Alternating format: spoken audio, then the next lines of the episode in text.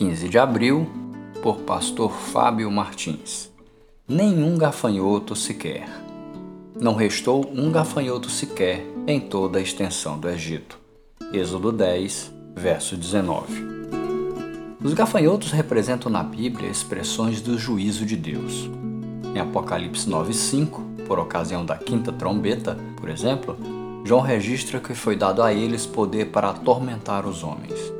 No Egito, esses insetos comeram tudo que restara da chuva de pedra. Confrontado por este triste cenário de destruição e atormentado, Faraó revela um suposto arrependimento e Deus, mediante a oração de Moisés, põe fim a todos os gafanhotos, não restando nenhum sequer. Aprendemos que certas situações da vida são resultado de nossa impiedade. Apesar das advertências, Faraó permanece afrontando a Deus.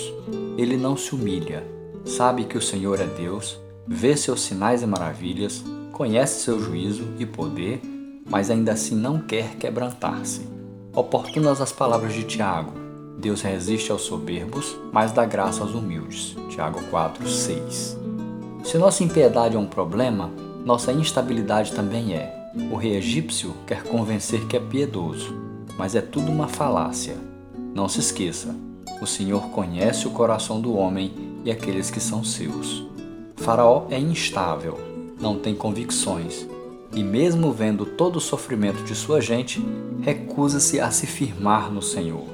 O Senhor tem poder para destruir os gafanhotos que atormentam e nos proporcionar paz indizível.